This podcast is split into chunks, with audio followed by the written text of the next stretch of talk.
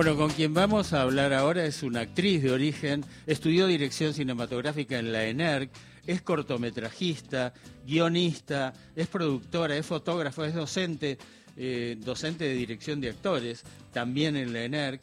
Y hoy se estrena Puan, su segundo largometraje, codirigido con Benjamín Neistat, para quien en, este caso es su cuarto largometraje. Eh, ella se llama María Elche y la saludamos. Hola María, este programa se llama Ahí vamos, su conductora es Gisela Busaniche. Y aquí vimos la película. Eh, hola Gisela, hola a todos los del programa, qué gusto estar conversando con ustedes. Bueno, felicitaciones a vos y a Benjamín. En mi caso la vi con mucho gusto. Eh, digo, me parece que es una película súper inteligente. Agradecí los excelentes momentos de humor que tiene. Y eso no es una película fácil, pero a la vez es una película apasionante porque nos obliga a los espectadores a hacernos preguntas y eso siempre es muy útil. Exacto, nos alegra mucho tu comentario, estamos muy contentos con la película, teníamos muchas ganas de hacer eso, de invitar al público a las salas a reír y también en estos tiempos tan acelerados y tan eh, alocados poder tomarse un momento para hacerse preguntas y bueno, salir del cine con ganas de nada, eso de vivir y de estar en contacto con, con preguntas, que, que es algo lindo que nos da el cine. María Horacio Marmonic te saluda. Eh, las preguntas de la filosofía que tiene el, el, profesor Pena son algunas de las que hay dando vueltas, pero Juan tiene eh, toda esa presencia de lo que es la sede de la, de la universidad pública para los argentinos. Esta es una película que se ganó en San Sebastián, un premio, y que va a ir a los Goya. Y ayer eh, comentaba con mi compañera y ella me decía, ¿y qué, qué, ven ellos ahí? ¿Qué, ¿Qué, es lo que les llamó para, pedir, para darles a ustedes el, el, mejor guion, el premio en el festival? ¿Y, ¿Y, en qué lugar esta cosa que parecería tan argentina de Puan eh, se replica en el mundo? Bueno, no sé, en principio cuando el director del Festival de San Sebastián invitó la película, se dijo que se sintió conmovido y que le fascinaban las actuaciones. Creo que hay una gran admiración en España por el cine argentino y en particular por los actores argentinos, ¿no? Hay como, hay una debilidad y un periodista me decía, acá en España no hay ningún actor que pueda hacer este personaje de Marcelo Pena, ¿no? Como me decían, no tenemos un Marcelo Subioto y creo que eso es como una gran valoración que tienen de nuestro de nuestros actores y creo que tiene que ver con una formación teatral, digo, de todo el teatro que sabemos que hay acá en Buenos Aires y en distintos lugares del país, que es una fuente de riqueza y experimentación de lenguajes y eso tiene como también su su nada su círculo virtuoso con el cine que utiliza esos actores y por otro lado bueno por más que no conozcan Puano lo que es la Universidad de Buenos Aires, que quizás no lo pueden comprender de la misma manera que lo podemos comprender nosotros, sí creo que cualquier persona se puede sentir identificada con mm. nada, perder un maestro, estar perdido, eh, estar en crisis, no sé, y una universidad, ¿no? Eh, eh no, digo, quiero contarle a los oyentes, María, que eh, Puan es la sede de la Facultad de Filosofía y Letras y ahí también se cursan como una, unas 10 carreras distintas, todas carreras humanistas, por supuesto. Y vos, eh, o Naista, creo que decía que Puan es nuestro mundo. Eh, porque vos estudiaste allí filosofía y el papá de Neistat eh, ha sido profesor de filosofía eh, también. En, en, en alguna... El papá de Benjamín es profesor de la UBA también, de filosofía, entonces él, bueno, conoce mucho ese mundo por, por haber convivido toda su vida con... ¿Y lo, ¿Y lo habrá vivido? ¿Habrá vivido alguna situación así? Eh, y alguna situación, no sé, se lo tienen que preguntar. no, sí, alguna situación, no, no exactamente como la de la película, pero sí saber lo que es un docente en el momento en que tiene que prepararse para un concurso y el estrés y todo eso de los puntos, todo eso seguramente sí. Es que esa cosa que tiene a favor Juan es que eh, eh, tiene un fácil reconocimiento porque el tema es universal. Pasa en Puan, pero puede pasar en cualquier otro lugar en donde se dirima alguna cuestión de poder. Claro, ahí quería, quería contarle un poco a la gente que esto tiene que ver, Puan, justamente con el, en el comienzo fallece alguien que está trotando, ese alguien es titular de cátedra y ese titular de cátedra eh, tiene un discípulo que es Marcelo Pena, que es su bioto y eh, va a llegar para ese funeral y por, para otras circunstancias un, un ex alumno también que viajó al exterior que lo interpreta Leonardo de Baraglia. Y ahí aparece como dos miradas y hay una mirada que es el personaje de Pena que, que con sus compañeros. ¿El tema que es quién se va a quedar con el lugar? Sí, pero en realidad es cómo vive alguien que cree, que cree porque también hace filosofía en los barrios, que cree porque se están preguntando todo el tiempo, che, ¿cuándo cobramos? ¿Vos cobraste? No, yo no cobré. Claro, Y- eh, y en que- ese sentido, digo, eh, linkea como peli- una película defensora de la educación pública y del drama de, la- de lo que es la... y que en ese drama también hay una voluntad de seguir adelante. Me parece que, que eso hace que una película que tiene momentos muy risibles eh, también sea muy eh, con un espesor muy grande. No sé si eso lo, lo- lo- sé que lo, lo- lo deben haber debatido también, ¿no?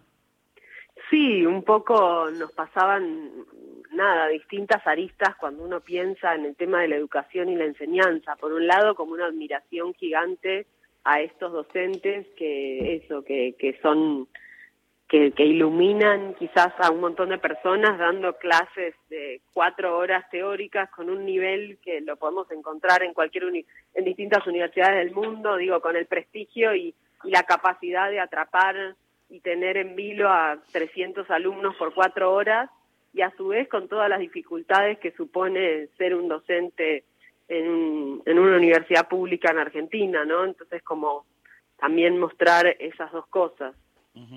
Eh, sabes que es eh, muy pertinente que te hagamos la nota hoy porque sabes que hay una efeméride, porque en un día como hoy, pero de 1864, nació el hermano, uno de los hermanos Lumière que inventaron el cine, a lo que se dedican vos y Benjamín. Excelente. Nada mejor que y mejor augurio que estrenar Puan en todas las salas del país en este día. Claro, Sí. claro, ojalá que sí, mucha suerte. Y yo voy con la pregunta chusma. ¿Cómo es, eh, además de ser pareja y verlo todos los días a Benjamín Neistat, a tenerlo de socio y de codirector en una película?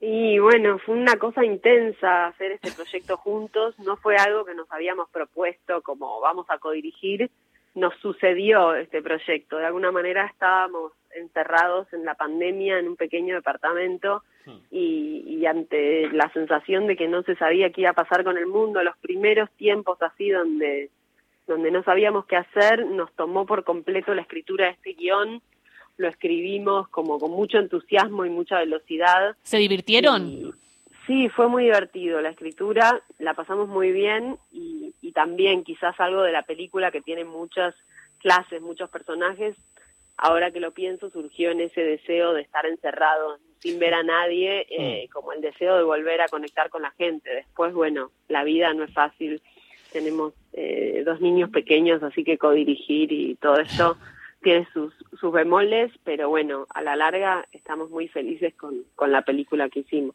Yo tengo una de interna que es, eh, hablé con uno de los productores apenas terminé de ver la película, Axel, con, Axel Kuchevaski, y le decía, la, la pasé bárbaro, es una gran película, hay una escena en la cual eh, seis meses antes me hubiese reído, que está muy cerca sobre el final, sin arruinar a nadie, la sorpresa, y hoy me angustio. Eh, no y él me dijo, bueno, siempre pensábamos que esa escena eh, era como que exagerábamos. Y evidentemente hoy la, la- sensación para algunas personas que buscan defender la educación pública es un poco de angustia. Así es, eso no, no, no era algo que estaba pensado. Esta película, como te digo, la escribimos en el 2020. Siempre hay algo que vuelve de, las crisis en, la universidad y siempre se pone en cuestionamiento el financiamiento de la universidad.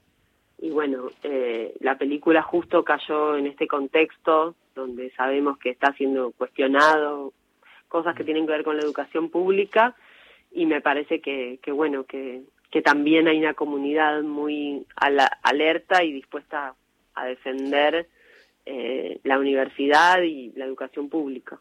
Eh, María, las dos últimas por mi parte. Eh, leí que no hay extras, que todas son personas, personajes reales. por ejemplo, los, los de la, el aula de la escuela suburbana, los de Bolivia, la asamblea en la calle defendiendo la, la, estabilidad universitaria, etcétera, etcétera. ¿Es, es así? Extras que actuaron en la película, pero sí hubo un trabajo muy delicado en la previa de que los extras fueran personas que tuviesen que ver con el lugar. Entonces, cada vez que Marcelo y también el personaje de Leo Garaglia están dando clases, eh, los que participan en la clase son verdaderos alumnos de la Facultad de Filosofía y Letras, lo cual, nada, requirió un gran trabajo de los productores de articular con, con la universidad pero nos parecía importante porque también en esa escucha eh, está bueno que exista una verdad, ¿no? Entonces era lindo y también para Marcelo era un gran desafío tener que dar una clase delante de gente que, eh, mm. que va ahí y cursa más materias. ¿no? O sea que son alumnos que cobraron como extras porque están participando en una, en una, en una peli, pero en realidad también eran alumnos. Claro. Ah, entendí. Bueno, y claro, porque era el derecho de cobrar por la peli, entiendo. La última para, para mí. Em, digo, recién Marmurek eh, contaba que uno de los profes es Marcelo Pena.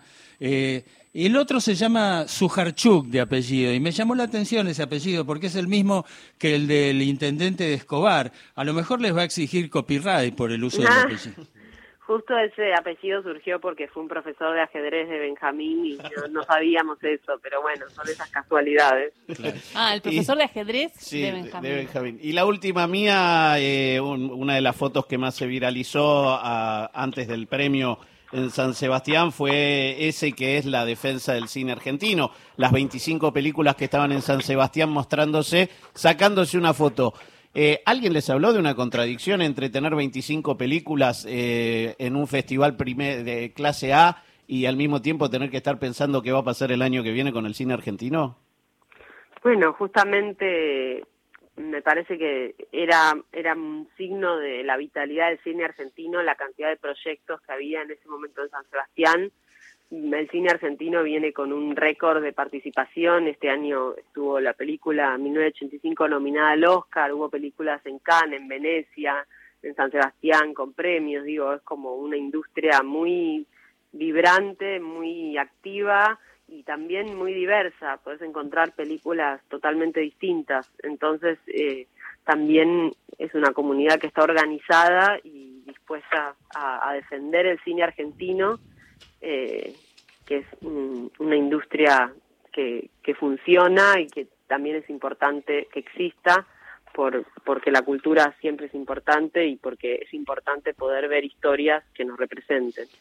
Ahí estarán quienes tengan ganas de ir a ver a partir de hoy Puan, eh, Leonardo Esbaraglia, Subioto, la negra este, Fletcher, eh, Julieta Silverberg, eh, bueno, y un montón de actores más que están todos muy bien. Una película súper entretenida que se les va a dar como cierta cosita. Recomiendo que vean a una actriz tucumana que se llama Liliana Juárez. En un breve, en un breve momento pero extraordinario. Extraordinario. Todos a ver Puan entonces. Hoy se estrena en cines argentinos. Gracias María Alche, directora de Puan. Saludos a Benjamín Naista también eh, y que sea con la mejor y que vaya muy bien esta película. Y nos vamos a despedir con eh, la canción con la que empieza la película, la canción de Charlie. Muy bien elegida, María.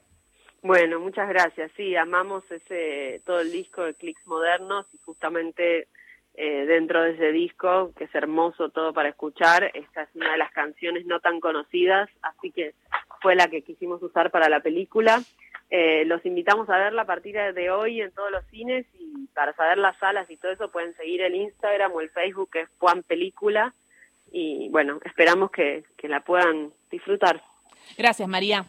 Muchas gracias a ustedes. Un abrazo.